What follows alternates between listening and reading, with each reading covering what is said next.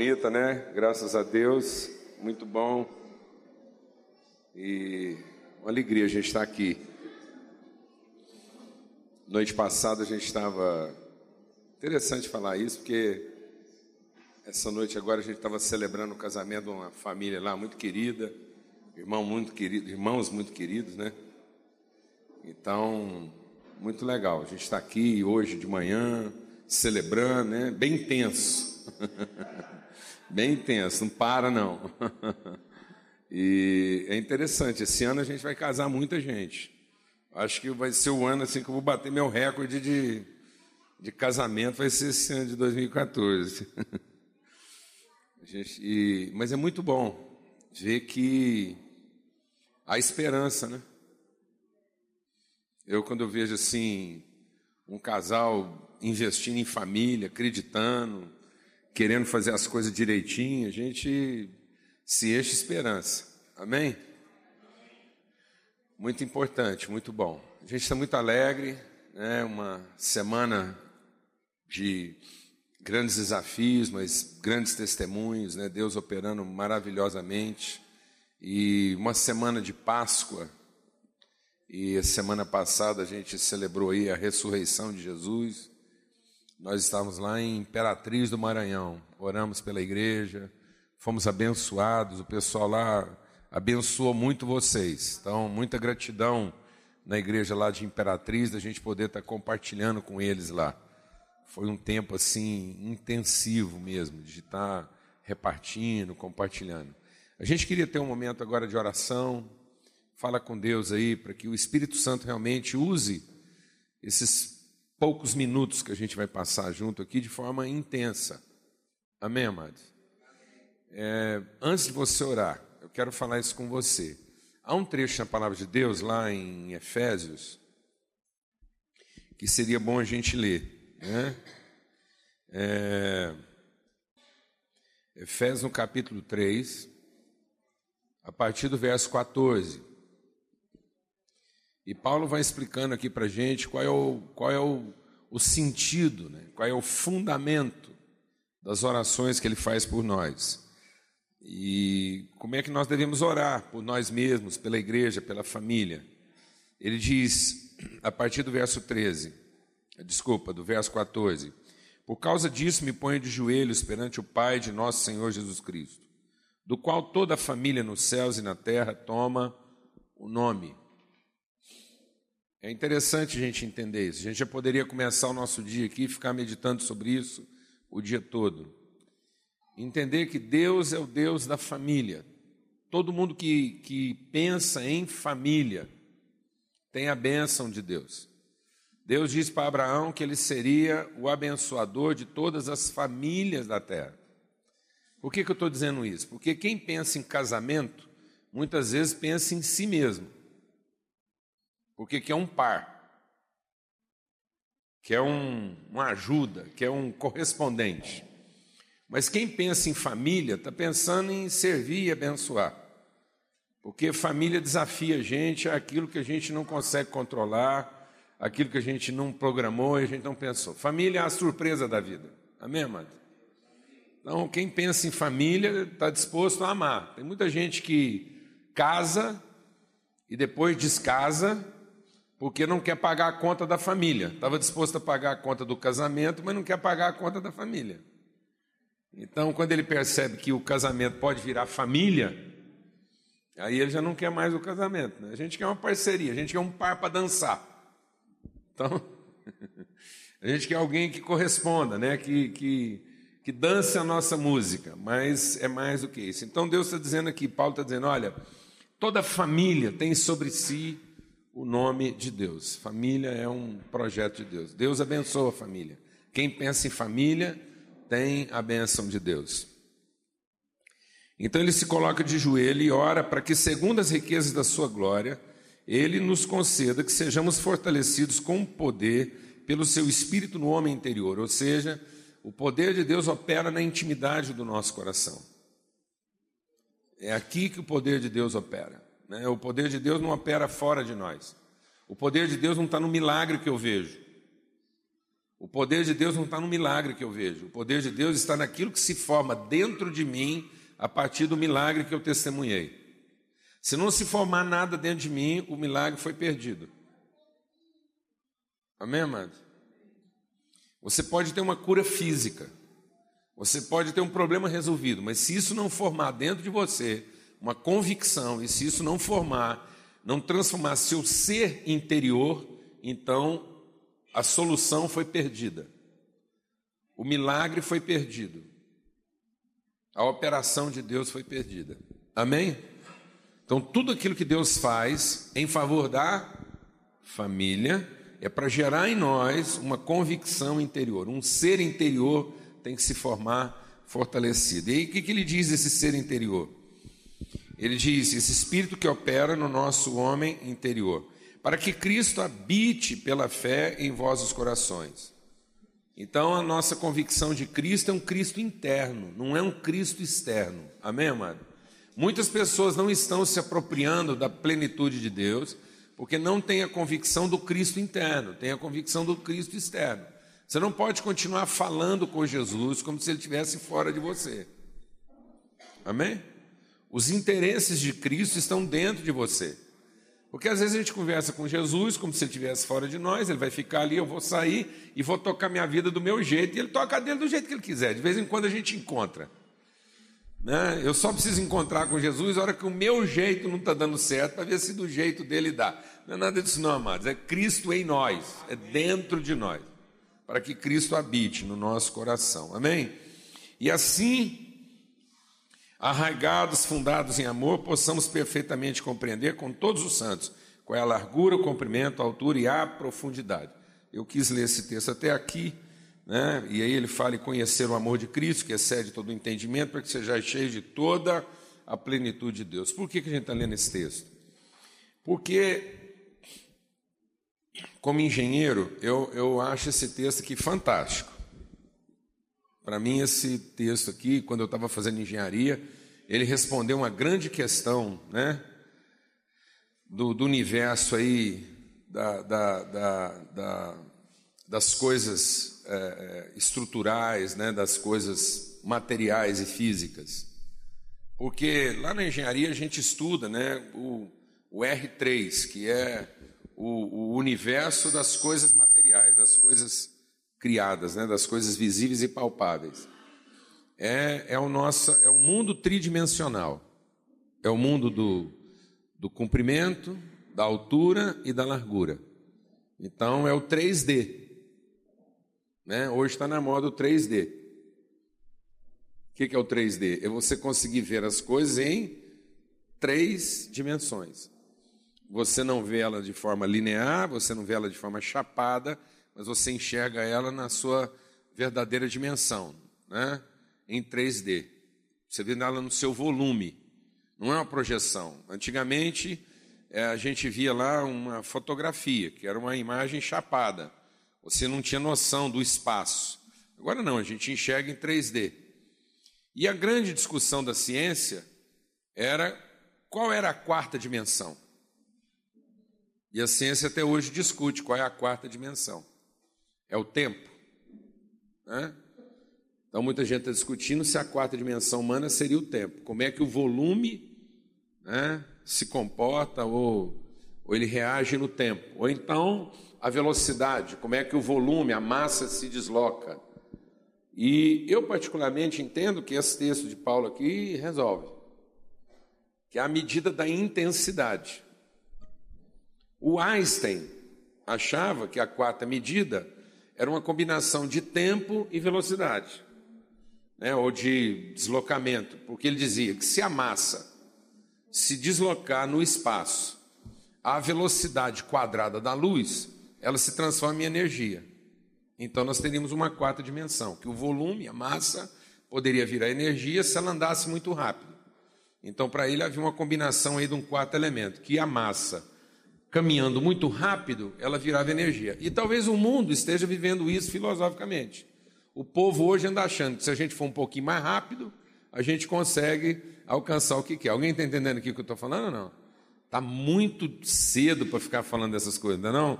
não é nem nove e meia. Nem nove e meia. Jesus. E nós estamos aqui com a teoria da relatividade. Mas é isso, não é isso? Às vezes você achou, você chegou aqui pensando igual o Einstein. Se você chegasse perto de Deus mais rápido, a bênção também alcançava mais cedo. Não é? Então tem muita gente que pega cedo com Deus achando que a quarta medida é a velocidade ou o tempo. Né? Então, se eu me deslocar no tempo numa velocidade maior, eu acabo transformando toda a minha massa em energia, ou toda a energia que eu tenho na massa que eu preciso, seja ela dinheiro, seja o que for. Eu estou doido para transformar massa em energia. Tem gente que está querendo transformar energia em massa. Né? Alguém aqui sabe o que eu estou falando? Não. Mas a quarta medida é a medida da intensidade. Se o Einstein tivesse sentado aos pés de Jesus e tivesse tido o privilégio de conversar com ele sobre a teoria da relatividade, a vida dele era outra. Se bem que a, a história diz que ele teve um encontro com Deus antes de morrer, né? Porque o Einstein entenderia que não era a velocidade, não era o deslocamento rápido no tempo. Né? Ele entenderia que a intensidade, Jesus diz assim: se a sua luz brilhar com toda a intensidade com que ela pode brilhar, você vai transformar energia em massa, massa em energia. Aquilo que você faz vai manifestar a glória de Deus e a glória de Deus se materializará naquilo que você faz. Amém, amado? Então nós não precisamos ser rápido, não precisamos de muito nem pouco tempo, a gente só precisa ser intenso. Amém? E às vezes a gente não está sendo intenso na medida que a gente podia. Às vezes a gente não está no lugar onde a gente está. Alguém aqui sabe o que eu estou falando ou não? Então a gente chega aqui para estar tá aqui, ser intenso, mas a nossa cabeça já está em amanhã. Você está aqui já pensando em pedir alguma coisa para amanhã. Não. Não faça nenhuma oração para amanhã.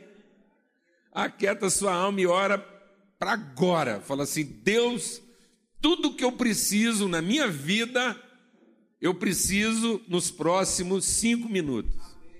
Porque se o Espírito do Senhor não iluminar minha mente nos próximos cinco minutos, a próxima hora depois desses cinco minutos vai estar perdida. Então são nove e vinte e cinco. Se até nove e meia eu não tiver a consciência de que o Espírito Santo pode falar comigo, nós vamos perder nosso tempo até as dez e meia. Alguém aqui está entendendo o que eu estou falando ou não? Amém? Então não pense no que vai ser às onze. Pense no que vai ser nos próximos cinco minutos. Glória a Deus. Seja intenso. Seja intenso. Amém. De todo o seu coração. É o que a Bíblia diz: buscar a Deus de todo o coração. Todo o coração, com todo entendimento de todas as tuas tá forças. Fala com Deus aí agora. Senhor, Amém, nós queremos ser intensos agora Amém, nesse Jesus. momento, Pai. Em nome de Cristo Jesus. Fala conosco, Senhor. Que a nossa alma se aquiete, que a gente seja profundo, coração, que num curto espaço de tempo a gente possa experimentar da plenitude do Senhor. Oh. No nome de Cristo Jesus. Obrigado, Jesus. Amém. Amém. Eu preciso falar, Paulo. Eu estou aqui. Eu acordei cedo hoje e tentei comunicar com todo mundo no WhatsApp, mas ninguém queria comunicar comigo sete horas. Sete aqui.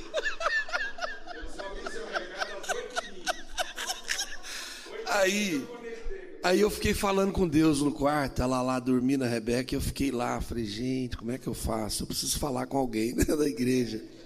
E o Espírito Santo falou assim: você vai chegar lá hoje na igreja você vai pedir para falar. Você vai falar que é para o pessoal ficar tranquilo, que é para todo mundo descansar no, em mim. E eu vim com esse entendimento da oração. Eu falei, qual que tem que ser a nossa oração? Aí o Paulo Júnior chega aqui, nós não combinamos, nós não encontramos. Eu nem sabia que ele está aqui, eu fiquei sabendo no WhatsApp que ele estava em Goiânia. Que eu mandei uma mensagem para ele: Você está em Goiânia, chefe? Ele falou: Estou, chegando. Aí, gente, Deus é tão maravilhoso que ele começa a responder sem a gente ficar ansioso. Deus não quer de nós ansiedade. Ele não quer de nós nenhum tipo de atitude que não seja essa mesmo, que o Paulo Júnior falou aí. Ó. Vamos esperar aqui nos próximos cinco minutos. O que, que Deus, o que, que Ele quer nessa manhã conosco? Amém? Ele queria que a gente estivesse no lugar certo, onde Ele possa falar com a gente. Amém? Não? onde a gente possa ouvir o seu Espírito. Então, nessa manhã, a gente quer ouvir o Espírito Santo, através da vida do nosso pastor, amém? Através do louvor, através do irmão que está do seu lado aí, você está recebendo a presença de Deus. Olha para o seu irmão do seu lado e fala: Bom dia, irmão. Bom dia. Que bom que você está aqui, né? Que privilégio, não é? Que bom que a gente veio para um lugar aonde todos vieram aqui com a mesma motivação. E o que Deus quer de nós é um, uma motivação. O resto ele vai falar com a gente. Amém? Então fala para o seu irmão, Deus vai falar com você nessa manhã. Amém? Não fica aflito. Olha, é o que o Paulo Júnior falou: se a gente for pensar no que tem amanhã, irmãos, eu tenho que sair daqui correndo, porque não vai dar tempo de resolver. O que tem que fazer amanhã não dá tempo. Amanhã já está curto, já a agenda está curta. Nós estamos querendo espremer ou usar a nossa agenda e alargar o tempo. Não vai ter jeito, irmão. Vamos viver o hoje. Amém? Aí, aí Deus manda essa irmã aqui sentar ali, ó, e eu louvando aqui, ela cantando ali, fazendo, né? Eu falei, gente, ela nunca falou que cantava, eu nem sabia que ela cantava. Você vai cantar aqui, irmã. E essa música aqui de Deus falou comigo de manhã. É para você cantar essa música. E ela perguntando: Você lembra uma música que você sempre cantou aqui? Eu falei: Não sei qual que é. Como é que eu vou saber, né, irmã? Mas era essa aqui, ó. Há um lugar. Amém? Não. Esse é o lugar, irmãos. Glória a Deus. Esse é o lugar. Vem cá, chega aí, irmã. Vem cá.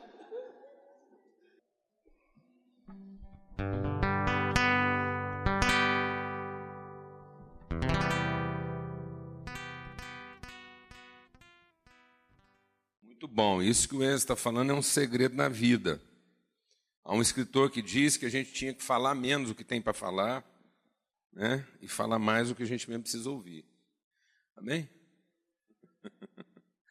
A gente tinha que pregar mais para a gente mesmo, em vez, às vezes, ficar pregando para os outros, né? É isso que o salmista diz quando ele diz lá: Por que estás abatido, ó minha alma? Espere em Deus. Então, às vezes, ele não fica encontrando. A gente quer encontrar motivos nos outros, sendo que nós temos que encontrar motivos em nós mesmos. Amém? Então, os motivos para amar, o motivo para ter esperança, tem que ser encontrado dentro do nosso próprio coração. Às vezes a gente quer encontrar isso nos outros, né? Eu quero amar pela forma que os outros me tratam, eu quero viver a vida pela forma como eu recebo das pessoas, eu quero estar animado dependendo do jeito que as pessoas reagem a mim. Isso tudo é, é bobagem. A gente vai viver num engano. Então a fé tem que ser isso aqui que a gente leu hoje, né?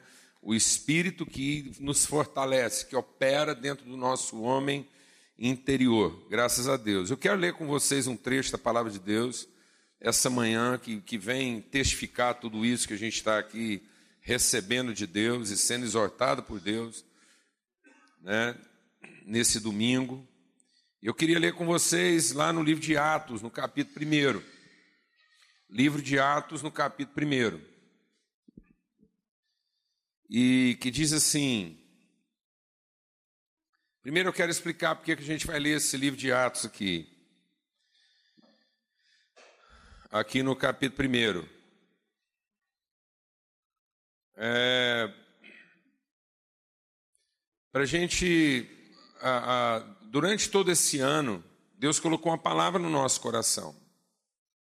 E a palavra que estaria nos balizando, nos orientando para esse ano aí é o que está lá em Hebreus, no capítulo 12, que diz o que lá? Diz que nós devemos estar olhando firmemente para o autor e consumador da nossa fé, para que essa referência que nós temos em Cristo nos limpasse, nos desembaraçasse.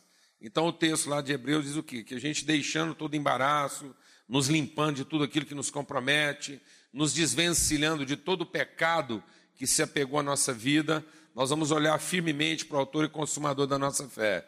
E o que, que nós vemos em Cristo Jesus? Que ele, por aquilo que lhe estava prometido, pela certeza que ele tinha do que Deus havia prometido para ele, por aquilo que era o seu destino, ele conseguiu suportar.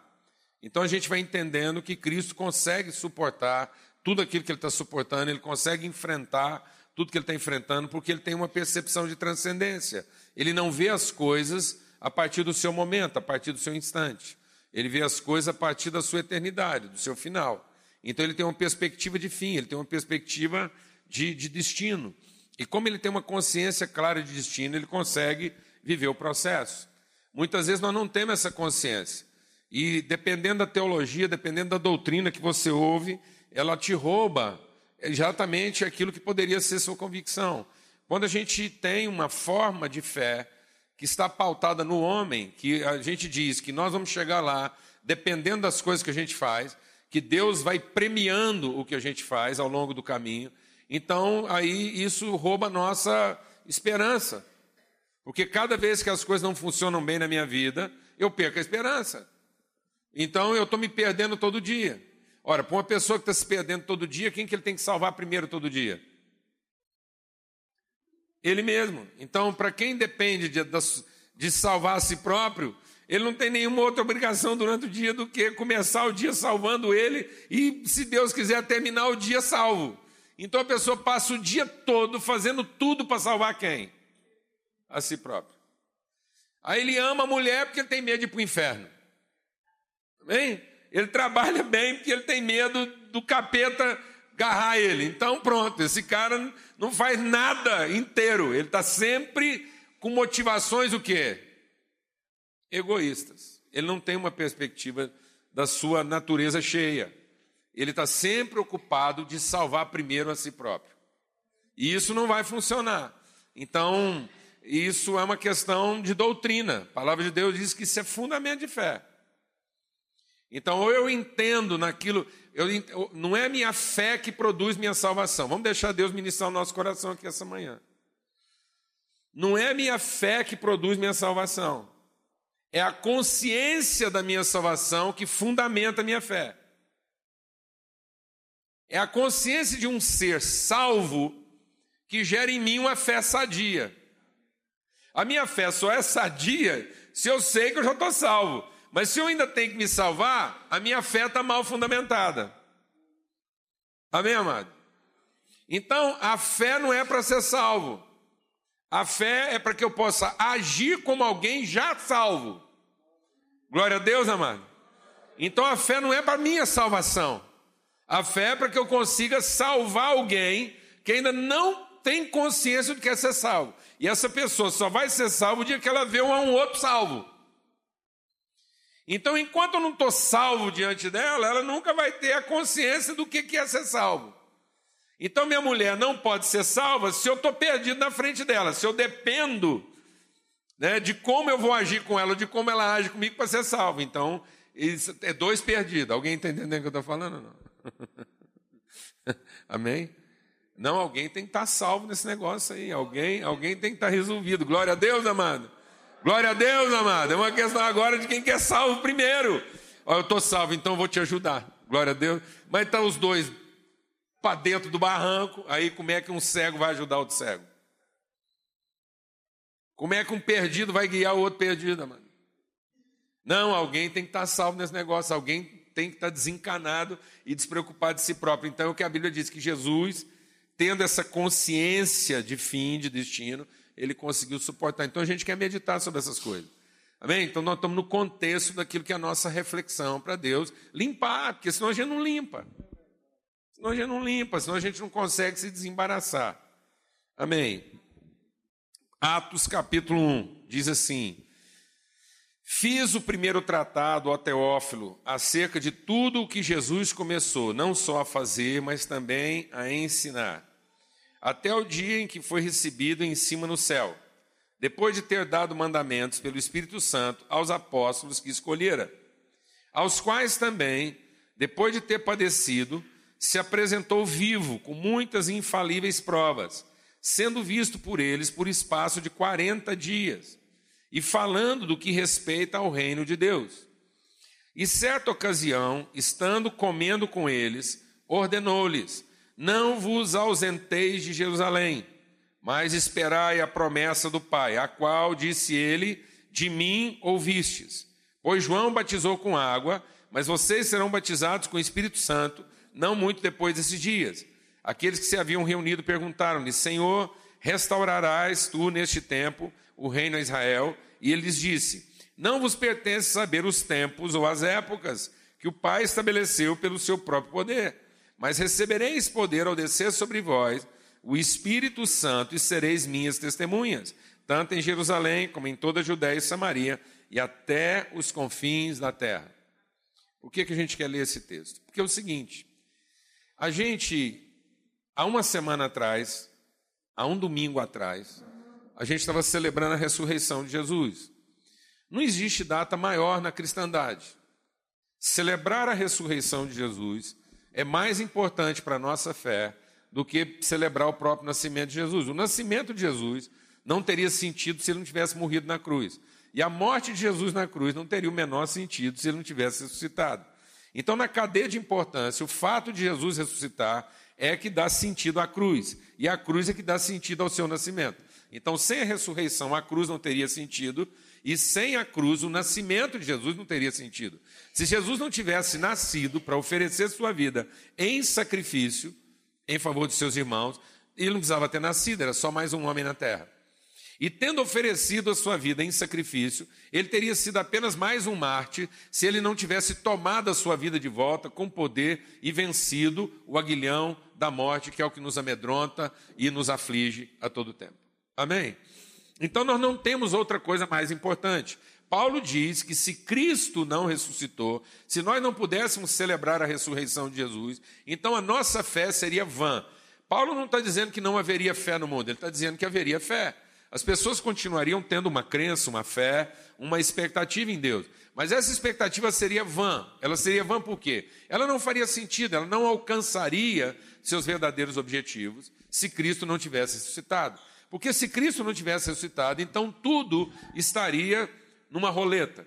Pode dar, como pode também não dar. Pode ser, como também pode não ser. Então, mas uma vez que ele venceu, uma vez que toda a promessa de Deus se cumpriu e a palavra empenhada por Deus se realizou, então aí agora tem a, a esperança. Amém? Nós sabemos que a vida não é só isso. Então, é importante entender isso. Mas o que acontece conosco? A gente celebrou a Páscoa uma semana atrás e fica parecendo que isso é uma coisa pontual. Você não, você não declararia hoje, ia ficar meio fora de contexto, se uma semana depois você chegasse para alguém e dissesse assim: Feliz Páscoa. Não é? Você ia ficar com cara de alguém que chegou atrasado. Não é? Fala para o seu irmão aí, Feliz Páscoa. Amém. Feliz Páscoa. E o mais legal é que daqui uma semana a gente deveria chegar para o irmão e dizer Feliz Páscoa. Porque o mais interessante é que às vezes a gente não se lembra disso. Talvez a gente não se lembra naturalmente, normalmente, que depois de Jesus ter ressuscitado, ele ficou 40 dias com os discípulos. Isso quer dizer mais ou menos o seguinte: que eles celebraram a ressurreição dele uma semana atrás e hoje eles estavam reunidos com ele ouvindo a palavra que ele tem para ensinar. Essa seria só a primeira semana. De seis semanas que Jesus ia passar com seus discípulos. Jesus passou mais ou menos um mês e meio com seus discípulos depois de ter ressuscitado. Você se lembra disso todo dia? Está vendo? A gente, a gente está ficando com uma fé de adventos. Nós estamos transformando a nossa fé em eventos, em acontecimentos pontuais. E nós precisamos entender que a fé é para transformar nosso entendimento, é para que eu possa ser uma pessoa que vivencia, que experimenta a vida numa outra perspectiva. Eu não posso continuar carregando a minha fé de evento em evento. Não é de acontecimento em acontecimento. Eu não posso pensar que eu tenho uma fé para um domingo e aí eu gasto essa fé a semana toda e eu venho aqui nesse domingo agora buscar mais um, uma porção de fé. Não, eu preciso entender isso de uma forma um pouco mais pedagógica, um pouco mais filosófica, como forma de vida. A fé é para produzir em mim uma cultura de pensamento. Eu preciso aprender e sabe o que é mais tremendo? Jesus, depois de ressurreto, ele ficou 40 dias com os seus discípulos só para ensinar. A gente tem a ideia de que a coisa mais importante que Jesus veio fazer entre nós foi operar milagres. Mas depois que Jesus operou o milagre da ressurreição, ele ressuscitou dos mortos, ele ficou aqui 40 dias e o negócio dele não era operar milagres. Ele estava aqui agora exatamente para ensinar, porque eu penso que Jesus entendia o seguinte: uma vez que vocês entenderam agora que eu, eu fiz os milagres para vocês entenderem que eu tinha poder. Eu fiz os milagres para chamar a atenção de vocês. Eu fui atraindo vocês com os meus milagres. E quando vocês estavam prestando atenção em mim, eu parei de fazer milagre e me entreguei nas mãos dos meus algozes, dos meus perseguidores. Eu cessei. E aí Jesus parou de fazer. Ele ficou refém, ele ficou prisioneiro. E aquele homem poderoso que acalmava o mar, que ressuscitava os mortos, que dava vista ao cego, de repente se tornou o homem mais frágil do planeta. Ele não conseguia carregar direito nem a própria cruz, teve que ser ajudado. Ele começou a se mostrar um homem cheio de angústia. Um homem que chegou a confessar: o meu espírito está totalmente convulsionado dentro de mim. Ele se mostrou um homem carente de relacionamento e de amizade. Ele diz: Escuta, eu estou passando aqui o meu momento mais difícil e vocês não conseguem orar comigo pelo menos uma hora. Onde é que estava aquele homem bem resolvido, que andava sobre os mares? Onde é que estava aquele homem que podia todas as coisas? Esse homem agora está mostrando um lado frágil da vida dele que a gente. E ele vai, ele vai fragilizando, ele vai diminuindo diante dos nossos olhos até que ele morre. A luz apagou e o povo fala: Meu Deus do céu, o cara chega aqui e ele começa o discurso dele falando: Vocês são a luz do mundo. E ele mesmo desliga a lâmpada. Pronto, agora o mundo mergulhou na mais absoluta treva. A luz apagou. Amém, mãe? E aí ele ressurge. Glória a Deus. A luz se acende no meio das trevas. E a gente fala, gente, e não é que o homem é poderoso mesmo, o cara aqui, a gente achou que tinha acabado tudo, ele foi no limite, agora ele ressurge sem ajuda de, de ninguém, ninguém estava lá com ele, o pai dele levantou, e o povo falou: Meu Deus do céu, não dá nem para acreditar. Como que não dá para acreditar? Tá vendo? A gente prefere acreditar em quê? Em milagres. A gente não entende que Deus quer produzir em nós é uma transformação. No entendimento, na consciência, a gente está sempre procurando de Deus uma mudança. Sabe o que é mais interessante? É que depois que Jesus ressuscitou, ele não deu mais ibope.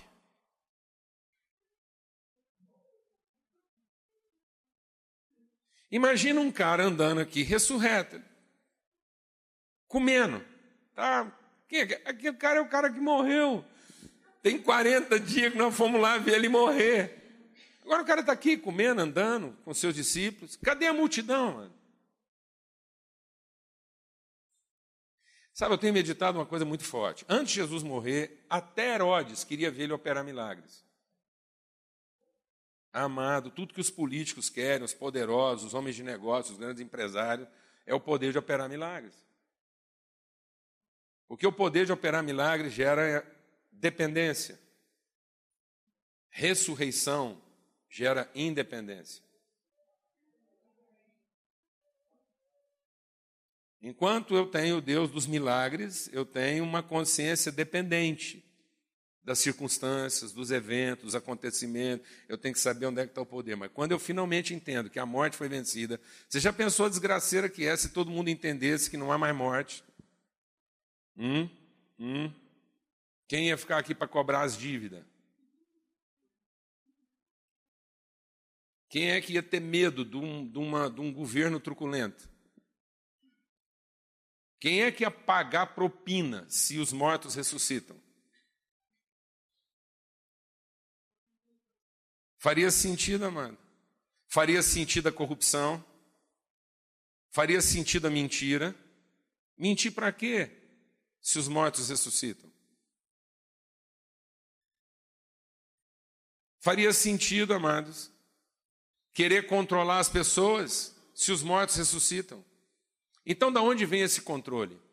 Da onde vem essa dependência? Da onde vem esse pensamento mesquinho?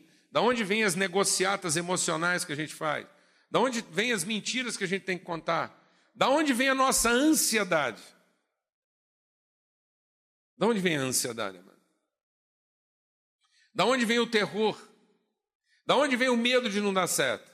É porque a gente tem uma fé. Mas é uma fé vã. Porque os mortos não ressuscitam. Porque se os mortos ressuscitassem, a gente não ia nem querer matar uma pessoa de raiva. Não ia ter graça, porque você ia matar de raiva, ele ia voltar ressurreto, mais poderoso ainda. Imagina um cara que faz raiva no você, pensando que você pode matar ele, depois ele ressuscita, sabendo que você não pode matar ele. Aí que ele vai acabar com você de tanto fazer raiva no você. Então, nós não temos que pensar em matar ele, nós temos que torcer pela transformação dele. Alguém está entendendo o que eu estou dizendo ou não? As relações seriam outras. Então, é isso que Jesus está ensinando. Jesus volta dos mortos, ressurreto, venceu a morte. Para quê, amados? Para que agora nossa alma sossegue e a gente consiga aprender. Então, Jesus vem aqui, fica aqui 40 dias para quê?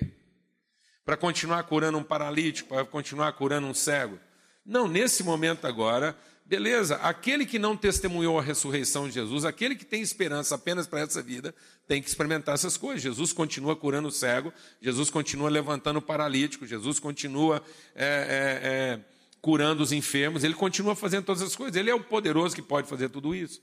Mas o objetivo de Jesus fazer isso é para que o nosso entendimento seja iluminado a respeito do poder que ele tem, não sobre a enfermidade, não sobre o problema ou sobre as circunstâncias, mas o poder que ele tem sobre a morte. Porque o nosso maior inimigo é a morte. E agora nós testemunhamos o seu maior milagre. Então nós andamos atrás de Jesus agora, não porque nós queremos que ele resolva nossas circunstâncias, mas porque nós queremos que ele transforme nosso entendimento. Agora eu estou muito mais preocupado em aprender de Jesus do que em querer que ele resolva alguma coisa para mim. Posso ouvir um amém, amados? Então nós estamos só na primeira semana da ressurreição. Glória a Deus. Essa é só a primeira semana. Por que 40 dias? É interessante isso. Jesus está cumprindo um calendário específico. Né? Jesus está cumprindo um, um calendário. É tão interessante isso, porque olha como é que o calendário humano foi sendo formado. A festa mais importante né, da cristandade deveria ser a Páscoa. Então, uma, uma, nação verdadeiramente cristã deveria pensar que o dia mais importante do seu calendário seria celebrar mais do que o descobrimento do Brasil, mais do que é, mais do que o dia da independência, mais do que 7 de setembro, mais do que Natal, mais do que qualquer outra coisa, nós vamos celebrar o domingo da ressurreição. Porque é isso que transformou meu entendimento. Eu passei a ser uma nova criatura. Minha fé passou a ter sentido depois que eu entendi que Jesus ressuscitou dos mortos. Amém? Eu sou uma outra pessoa. Eu tenho mais paciência. Amém, amado? Eu tenho mais calma, porque agora eu sou uma pessoa que pensa como um ressurreto. Glória a Deus. Eu não tenho medo da situação, eu não tenho mais medo da morte, eu não tenho medo do dia da manhã, eu não faço as coisas preocupadas se elas vão dar certo ou se elas vão dar, dar errado. Eu faço as coisas porque eu quero aprender e ensinar. Glória a Deus.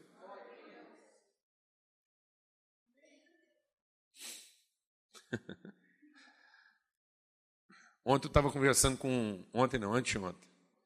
Eu estava conversando com um homem, pensa um cara aborrecido. Ele estava aborrecido com Deus, com ele e com a vida. E ele queria que eu orasse por ele, para Deus operar na vida dele. Ele falou assim: Olha, ele me chamou num canto. Talvez um dia ele vai escutar essa fita. Ele me, fita, ó, eu ainda sou do tempo da fita. Aí ele me chamou num canto. Eu terminei de pregar numa igreja lá e me chamou e falou assim: Eu preciso conversar com você sério. Eu falei: Tá bom. Ele falou assim: Vou te fazer uma pergunta. Vou te fazer uma pergunta. Mas ela é tão séria que você não tem que responder ela agora. Eu quero que você vá para casa, você pensa, e quando você assim, achar que você tem a resposta, você, por favor, me manda um e-mail, eu preciso dessa resposta. Eu falei, beleza, pode fazer a pergunta. Ele falou assim: Eu tenho muitos anos de convertido. Conheço a Deus há muito tempo, muitos anos de fé, amo Jesus. Mas tem 13 anos, 13 anos, que eu não consigo um emprego. Eu tenho 61 anos, tem 13 anos. Eu sou piloto de avião. E tem 13 anos que eu não consigo um emprego. O que, que tem de errado comigo? O que, que Deus tem contra mim? Eu oro, eu falo com Deus e não consigo um emprego. E agora está ficando cada dia pior, porque com 61 anos eles agendam voo para mim e o povo fala assim: com ele eu não vou porque ele pode infartar, vai matar nós tudo. E ele ainda é gordinho. Gordinho é do jeito que eu gosto que eles me chamam. Ele é gordo mesmo, igual eu, não tem nada de gordinho. Aí com 61 anos, o cara, quem vai querer subir com o cara? Agora que as chances dele vão diminuindo. Aí ele foi contando um pouco da vida dele, eu descobri que enquanto ele não arruma um emprego, ele dá aula para pilotos jovens. E ele orienta, ele é um ótimo. Enfim, a gente foi conversando, eu falei assim: olha, vou te falar uma coisa. Independente de você ter 61 anos, ou de você ter risco cardíaco, vou te falar uma coisa. Se um jovem, um jovem, quando entra lá no escritório, ou me encontra para pedir oração, fala assim, pastor, eu vim aqui para o senhor orar para mim conseguir arrumar um emprego. Eu falo para esse jovem, eu falo para todos os jovens, não precisa ter 61 não. E eu falei para ele, eu falei assim, eu nem vou para casa para responder sua pergunta, não, vou responder ela aqui mesmo. Eu não preciso pensar para responder sua pergunta, ela está respondida no meu coração. É minha vida. Então, se um jovem entra lá no escritório e pede para eu orar ele arrumar emprego, eu falo assim para esse jovem: eu não posso te amaldiçoar. Então, eu não vou orar para Deus te dar um emprego. Porque Deus não quer dar emprego para ninguém.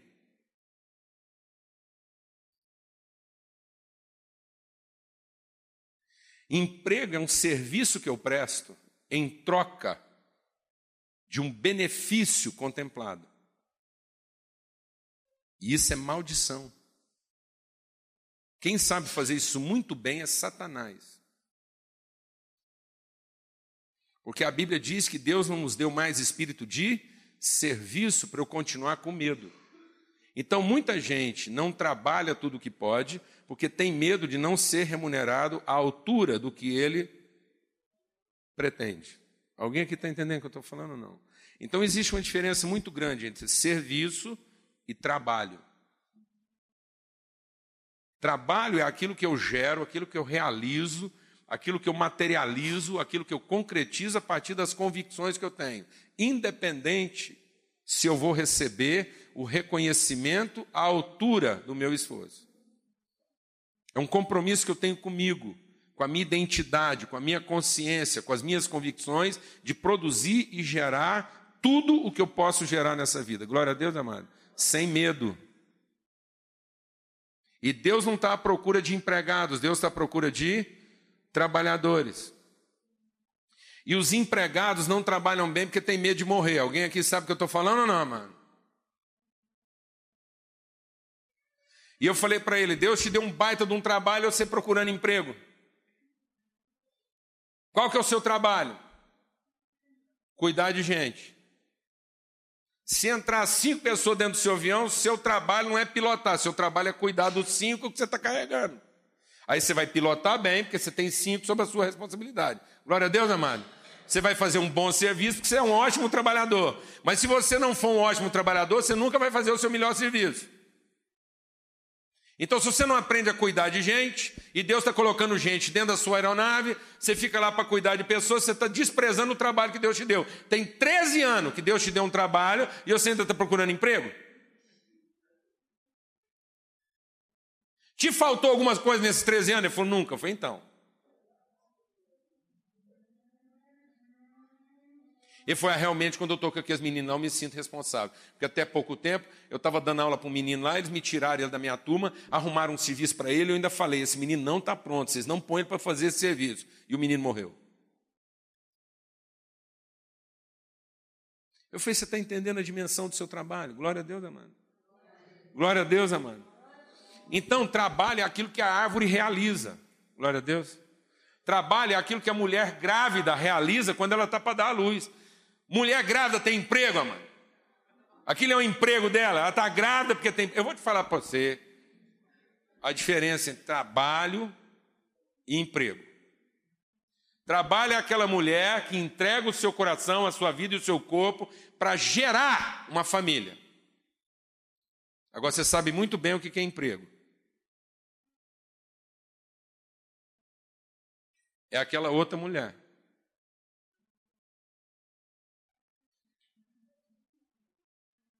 que faz a mesma coisa.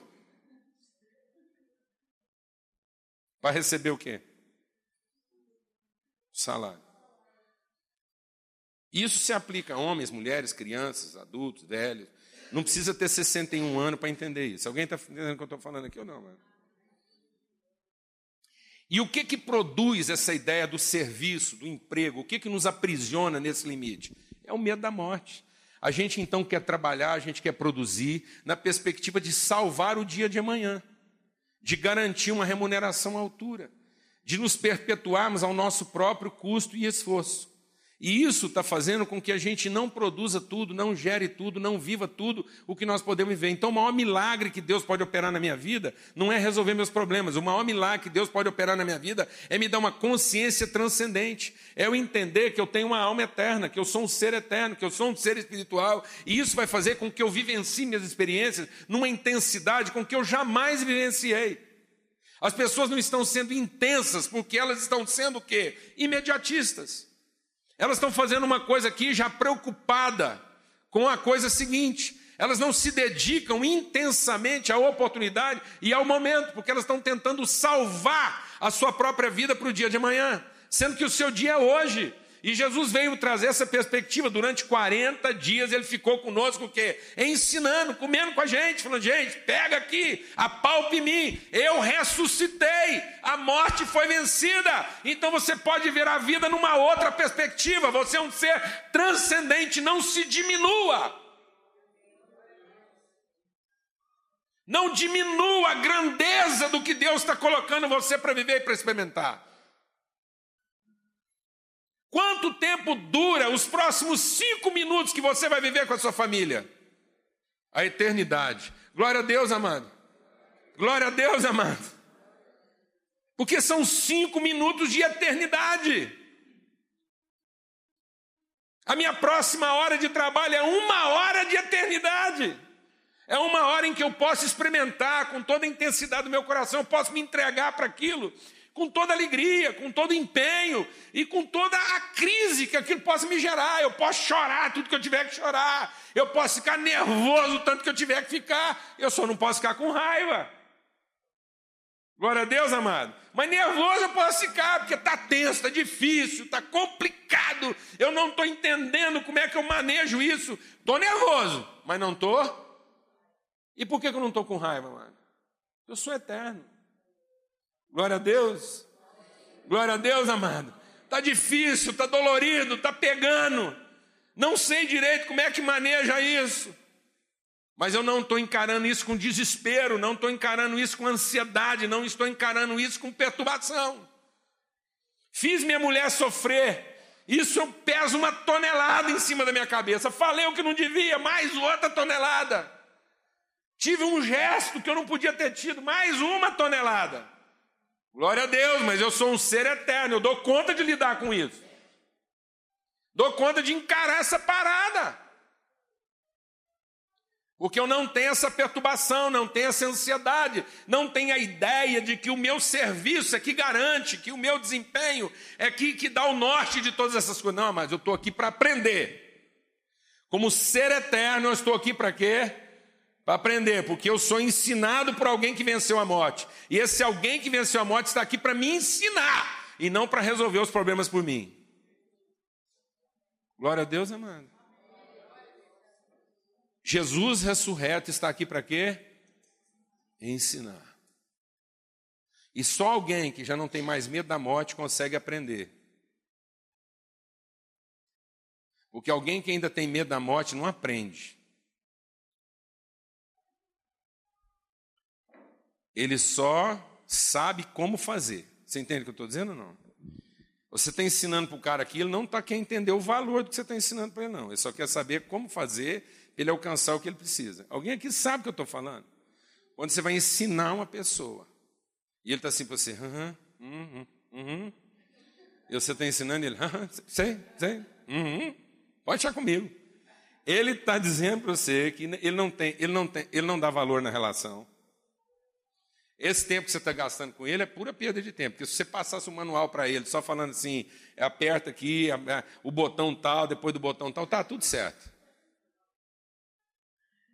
Ele, ele não respeita a relação, ele não respeita o que está sendo gerado, e ele está pouco lixando pelo valor do que você está ensinando para ele. Porque se em algum momento aquilo deixar de funcionar, também perdeu o valor. Alguém está entendendo isso aqui ou não, amado? Então Deus coloca você dentro de um casamento, coloca um marido aí do seu lado para você aprender. Glória a Deus, amado. Posso ouvir um amém? Posso ouvir um amém? O cara não quer aprender, a mulher não quer aprender, o marido não quer aprender. Ô, coisa triste. Deus coloca a gente lá na frente do embrulhado, lá para a gente o quê, amado? Aprender. Vem cá, meu filho, vou te ensinar. Mas não. O nosso calendário ele é imediatista. A gente, a gente se programa no sentido de se dar bem. Tanto é que, como eu vinha dizendo, é a data talvez mais importante, talvez não, seguramente. E essa data apontava para mais 40 dias, né, que é o fim desses 40 dias, 50 dias, lá nós vamos ter lá, vamos chegar no dia do que? Do Pentecoste. Então nós vamos contaríamos semanas em que Jesus estaria nos ensinando, depois ele vai ter o que? O Corpus Christi, que é a ascensão de Jesus aos céus. Amém? Glória a Deus, amados. E quando Jesus é assunto aos céus, acontece uma outra coisa interessante nesse texto de Atos. Jesus ficou ali ensinando para eles, todo mundo aprendeu, os discípulos aprenderam. Aí quando ele foi sendo elevado para os céus, os discípulos ficaram lá tudo olhando para cima, aí apareceram dois anjos. Eu falo que todo mundo hoje quer ver anjo, menos aqueles dois.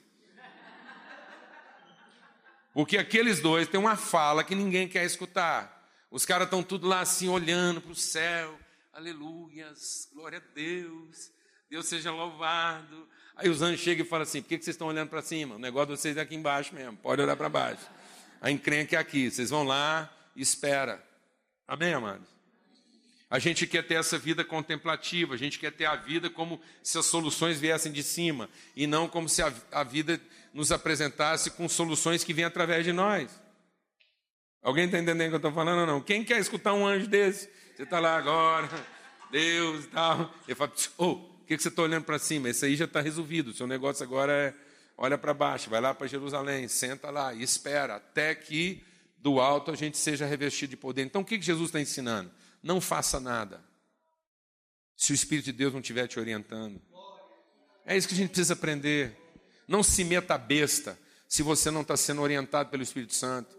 Não se meta a besta se você não está cumprindo aquilo que de fato é um propósito eterno de Deus para sua vida. Entenda uma coisa: as coisas que estão, as coisas que estão traumatizando você, as coisas que estão confundindo você, as coisas que estão tirando você do rumo, elas foram geradas a partir de você mesmo, desde o dia em que você parou de escutar Deus como um ser ressurreto. Desde o dia em que você parou de entender sua transcendência, o significado que você tem, a natureza que você compartilha. Se você quiser ficar livre do seu maior criador de problemas, morra e ressuscite. Glória a Deus, amado. É? Não é, amado? Esse casamento que você quer devolver para Deus, foi você que arrumou ele. Foi fruto das suas orações. Esse trabalho que hoje está te matando, essa dívida que você está aí, está quase acabando com você. Um dia você entendeu que ela era o quê? Uma solução. Nossos piores problemas hoje são administrados a partir de coisas que nós achamos que era a nossa maior o quê? Solução. Enfiamos nisso de cara porque não ouvimos, não discernimos, não aprendemos, não acolhemos, não entendemos a nossa transcendência. Fomos apressados demais, ansioso demais, afobado demais, perturbado demais, medroso demais. Amém? E por quê? Porque Paulo diz assim: se a nossa esperança em Cristo se resume apenas a essa vida, nós somos os mais infelizes de todos os homens. Amados, sem a perspectiva da ressurreição, a nossa fé é a causa da nossa maior infelicidade. Se Cristo não ressuscitou, se nós não aprendemos agora, com esses dias, a gente ficar meditando, feliz Páscoa, feliz Páscoa, pelo menos por 40 dias eu vou ficar aqui meditando. Jesus ressuscitou. A gente tirar 40 dias no ano para lembrar que Jesus ressuscitou. Se a gente não fizer esse exercício de mente, de coração, a nossa maior frustração será exatamente a nossa fé. Nada vai nos desapontar mais do que a nossa fé. Porque a nossa fé vai ser vã, a nossa fé vai ser infrutífera, ela não vai ter sentido e nós nos tornaremos as pessoas mais infelizes do mundo. Um incrédulo vai ser menos infeliz do que a gente. Eu vou repetir, porque às vezes você não entendeu. Sabe com, quais são as pessoas mais infelizes do mundo? Não são as pessoas incrédulas. O salmista quase morreu. Quase morreu. Ele deu uma cólica renal nele que ele achou que ele ia morrer. O Azaf deu uma cólica renal nele, ele achou que ele ia morrer. Porque ele falou assim: Eu não consigo compreender a felicidade dos incrédulos.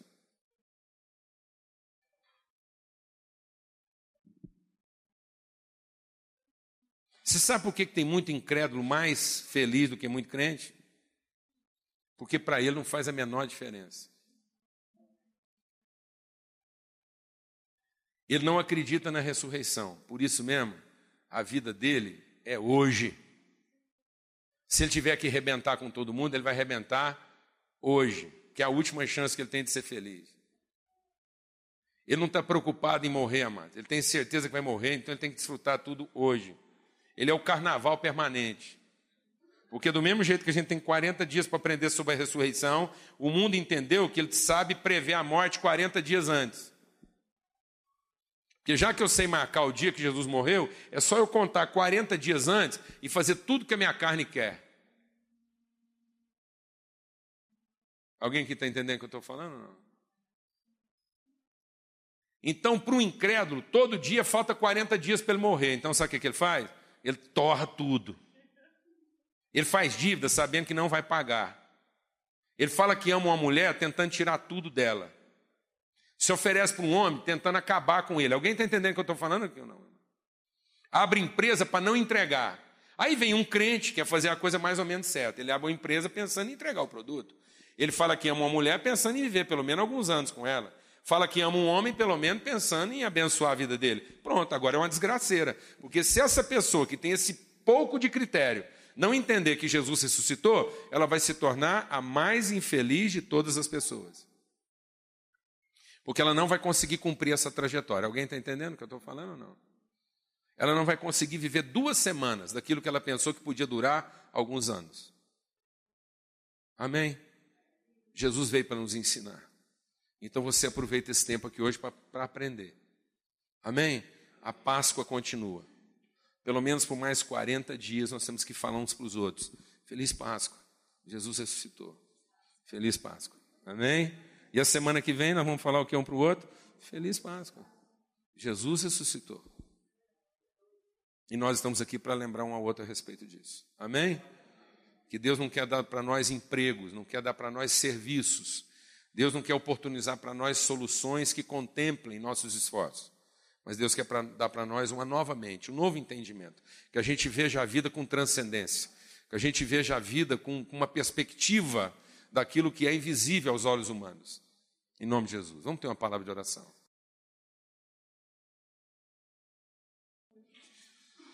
Aleluia. Senhor, nós te bendizemos por essa Páscoa. Te bendizemos porque Jesus ressuscitou. E nós estamos aqui vivendo a ressurreição de Jesus.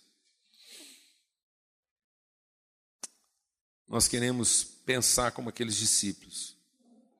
Uma semana depois, eles tinham visto o mestre morrer. E hoje, dez dias depois,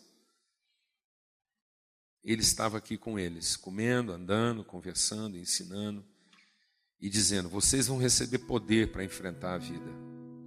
O Espírito Santo estará com vocês e vai ensinar vocês a respeito de todas as coisas. Então não se apavorem, eu venci. Não percam a sua paz, eu venci. Não desviem os seus olhos do seu destino, eu venci. Jesus, durante 40 dias, estava aqui. Essa, esse era apenas o décimo dia. Ele está aqui mais um mês, Senhor, falando conosco, ensinando, acalmando o nosso coração, gerando em nós esperança, fortalecendo a nossa fé iluminando os nossos olhos, para que a gente já visse a vida de outra forma. Nós queremos receber isso essa manhã. Como aqueles discípulos foram edificados naquele décimo dia, nós queremos ser edificados hoje. Pensar que amanhã nós vamos encontrar com Jesus de novo. Que a gente não precisa ficar ansioso. Que nós vamos vê-lo sair desse mundo não derrotado. que nós vamos vê-lo sair da vida não como alguém que morreu, mas nós vamos vê-lo sair desse mundo como alguém que triunfou, que venceu. Em nome de Cristo Jesus. A morte foi vencida, o aguilhão da morte foi quebrado. E essa é a nossa fé, a nossa certeza de que nós temos uma natureza transcendente, que nós não precisamos ficar ansiosos a respeito de coisa alguma. Ó Deus, que nós podemos sofrer as angústias dessa vida, sem mágoa, sem medo, sem ressentimento, sem raiva, sem ansiedade. Em nome de Cristo Jesus. Que não há espíritos dominadores sobre nós. Que nós não precisamos ter medo, nós não precisamos entrar em negociatas. Nós não precisamos vender a nossa alma. Nós não precisamos, ó Deus, ter medo de que alguém vai nos prejudicar ou tirar de nós a nossa herança. Porque nós vencemos a morte, Senhor. Cristo venceu a morte. No nome de Cristo Jesus. Nós temos uma alma eterna, nós temos uma esperança eterna.